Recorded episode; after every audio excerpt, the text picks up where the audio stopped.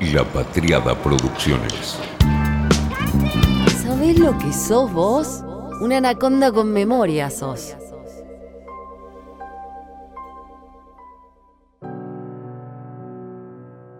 La madurez. ¿Qué cosa la madurez y qué cosa cuando la madurez se engarza con la paciencia? De Glen Rhodes solo se embotella cuando está listo, maduro y en su punto de máxima perfección.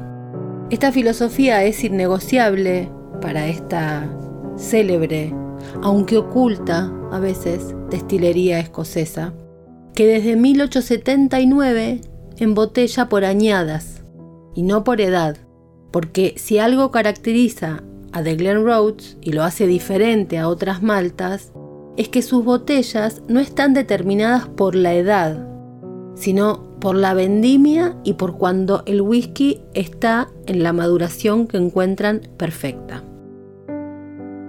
Porque es cuestión de madurez, no de edad. Eso está directamente explicitado en The Glen Rhodes Vintage 2004. Y ellos embotellan solamente cuando sienten que el punto perfecto se alcanza, más allá de lo que corresponde según la teoría de la cantidad de años. Cuestión de madurez y no de edad. Porque ¿cuándo se alcanza la madurez? Bueno, como en la vida, ¿no? Depende. A The Glen Rhodes le funciona esta fórmula. La historia de The Glen Rhodes es la propia historia de James Stewart, su fundador, un hombre de orígenes muy humildes que empezó su vida de maestro destilador cuando alquiló de Macallan, entonces una pequeña granja que servía de destilería a unas poquitas millas de distancia del sur de su casa. Con el tiempo, esta pequeña granja se convertiría en el emporio que hoy es de Macallan. Pero Stewart quería su propio negocio, su propia marca y su propio sello. Quería un whisky único y más suave que los que se confeccionaban entonces en Speyside.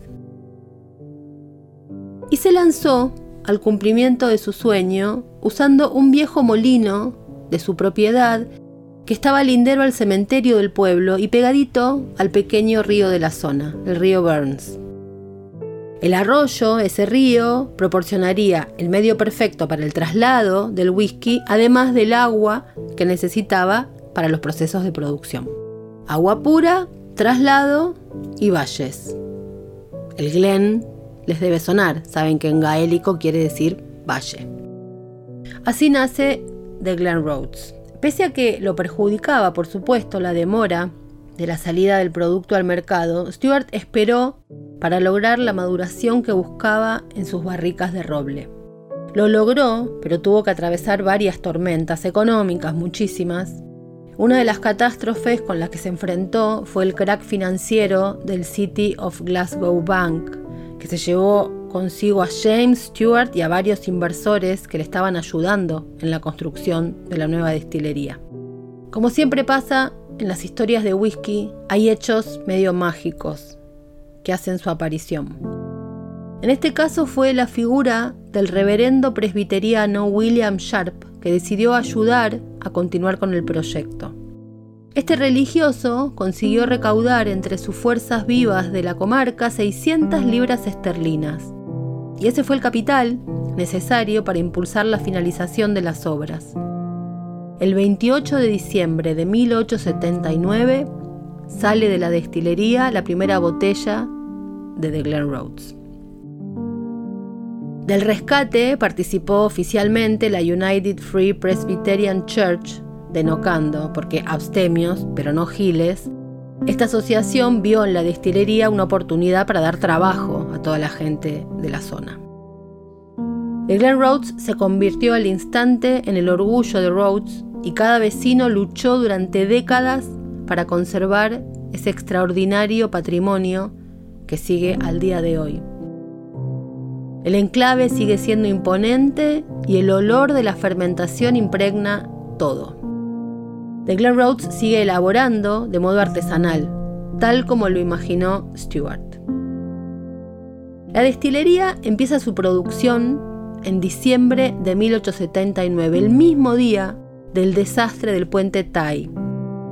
Lo que ocurrió ahí fue una situación absolutamente espantosa y es que durante una tormenta ese domingo 28 de diciembre, el primer puente Tai se derrumbó cuando un tren que iba destino a Dundee pasó y se cayó, murieron todos.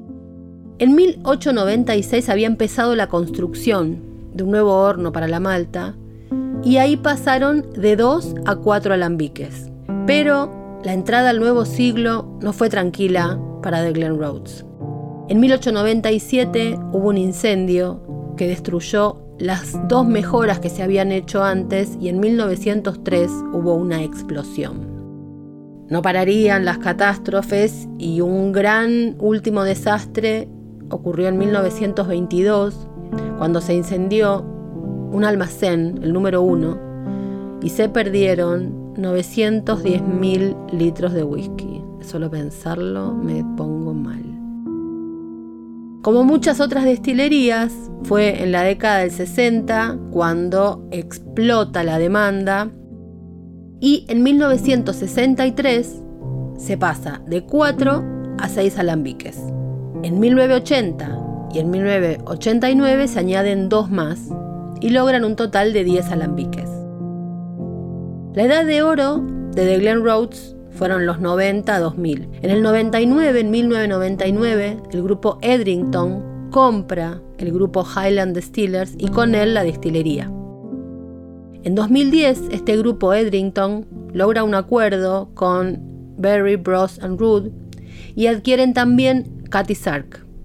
Con ese acuerdo, Edrington se hizo con la marca Cathy Sark aunque la marca de Glen Rhodes todavía estaba en manos de Berry, Bros and Root hasta mayo de 2017 cuando el grupo Edrington compra finalmente la marca de The Glen Rhodes.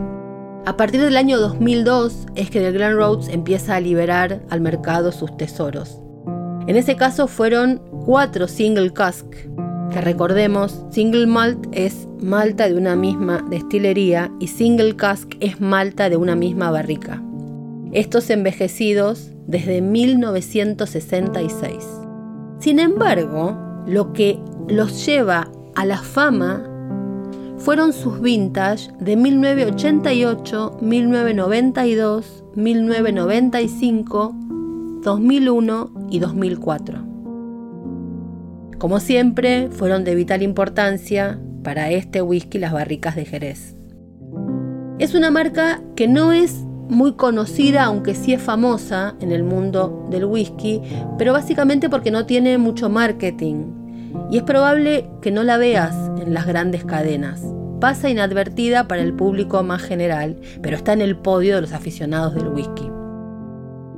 Apenas lo probás, se siente enseguida el estilo de la casa de este Glen Rhodes, inmaculado, inmutable y creado por auténticos artesanos uno de los secretos mejor guardados de Speyside. He leído como descripción y la verdad es que tienen razón. Tiene un espíritu muy cálido, muy cremoso en la boca. El sabor cítrico, la vainilla, las frutas maduras aparecen y tiene una finalización picante. Es equilibrado y complejo a la vez. Este The Glen Rhodes Vintage de 2004 confirma el momento perfecto que está viviendo esta destilería es un whisky, por supuesto, de selección de barricas destiladas en el año 2004. Y de acuerdo con la filosofía de Glen Rhodes, fue embotellado en 2017, cuando, según la destilería, alcanzó su momento óptimo, 13 años. Es decir, no responde a la lógica habitual de 10, 12, 15 o 20. En este caso, la perfección fue a los 13 años. Para The Glen Rhodes, la madurez y el equilibrio llegan cuando llegan, y no cuando lo dice el calendario. Y la verdad es que estamos muy de acuerdo. Fue una realización de La Patriada Producciones.